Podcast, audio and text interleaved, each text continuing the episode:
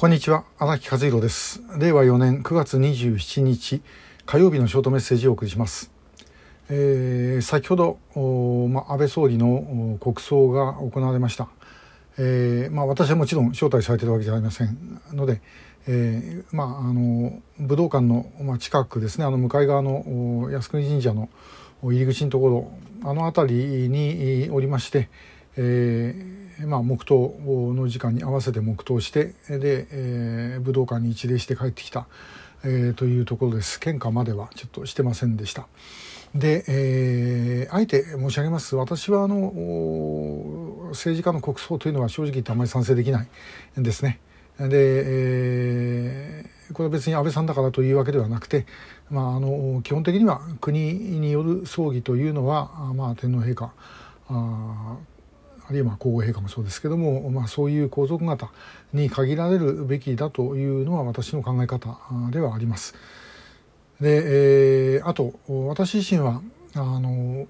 この拉致問題に関しては安倍さんに対してやはり批判的な立場でしたおそらくまあこの拉致のことをやってる人間の中ではあのかなり批判的な方の一人だろうと思いますでまあそういうことを別にしてもですねまあ、国葬をやるんですから、えー、ともかく、まあ、しっかりそれぞれ弔意を表するべきであったと思います。でこの手続きどうこうっていう問題あるんですけども、まあ、こんなことですね手続きがどうこうっていう問題では私はないと思います。もう総理大臣がですねやると決めたらもうそれでやるもうそれだけの問題、えー、だろうと私は思ってます。それああでもないこうでもないっていうのはおかしい。それからあのまあ、別に例えばそれがどうしても気に入らないというのは分かりますけどもでもやっぱり弔意はまあ、総理大臣やった方なんですからね。あの表すべき政党制覇を乗り越えてですね、え表すべきだと思います。だからまあそういう意味ではもし例えばあのこの国葬が手続きがおかしいということで反対するんであればどっか別のところでですね、弔意を表すというふうにするべきだったんじゃないでしょうか。まあ、私あの国葬行きませんとかですね、えー、それでおしまいっていうのはちょっとなんかあのどうなのよっていう感じがあのいたします。で、まあ、あのさっき申し上げましたように安倍さんのこの拉致問題の取り組みについて、えー、まあ、批判的だった私ですけど、まあ、でも葬儀の時の遺影にはブルーリボンバッジが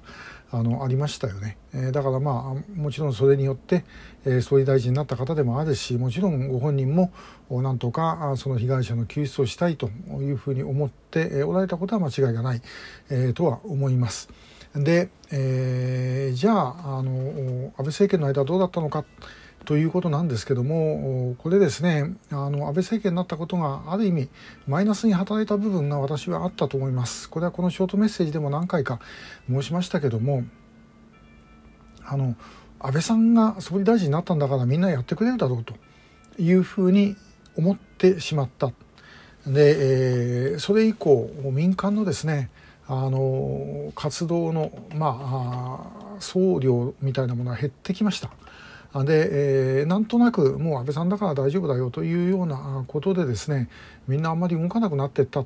えー、まあこれはもちろんあのその間も一生懸命やってくださった方に対しては大変失礼な言い方になるんですね、まあ、一生懸命やってくださった方もたくさんおられるんですけども全体的には、まあ、国民全体として、まあ、安倍さんがなったんだからどうにかなるだろう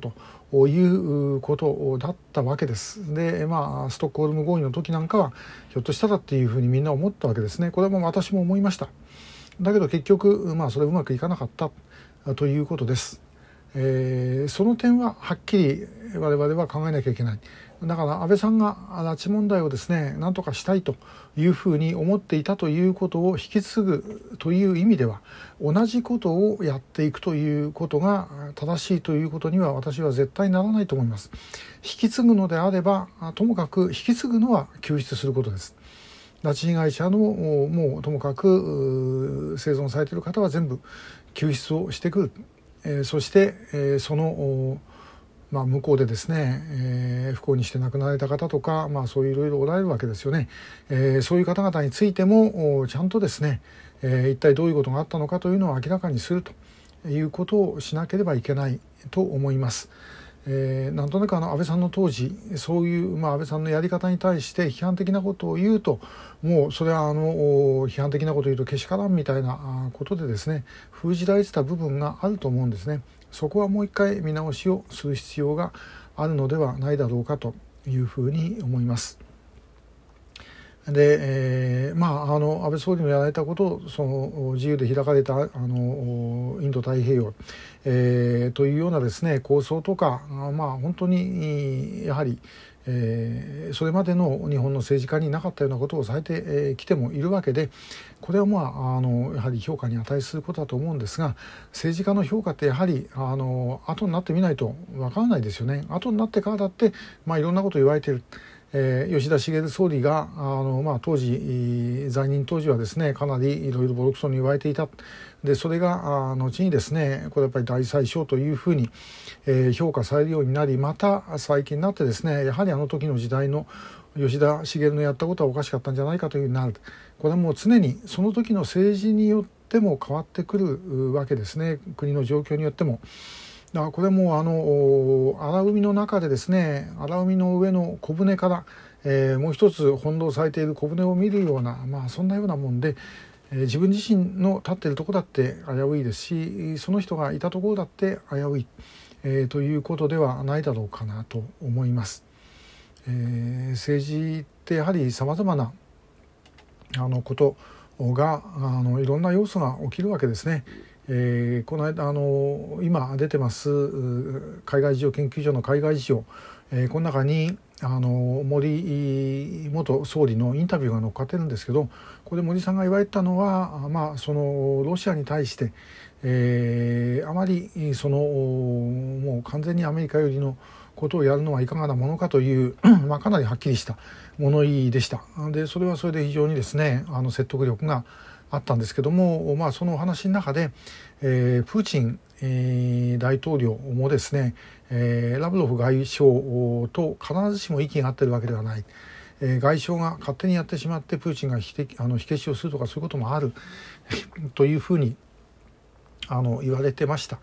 えー、もちろん安倍さんもそうだったと思います安倍晋三というのは安倍晋三さん一人だけ個人一人だけではなくてその周りまで含めたのが政治家としての安倍晋三だった、えー、ということですだからもちろんやりたいと思ってもできなかったこともあるでしょうしやりたくなくてもやらざるを得なかったこともあると思います。まあ、そういうことを含めて、えー、あんまり簡単にですね、えー、評価良かった悪かったっていうべきではないんではないかなというふうに思います。でもまあ、えー、今日もなんか一部にですねえー、かなり高齢者の方が多かったみたいですけども国葬反対っつって叫んでる皆さんがいました。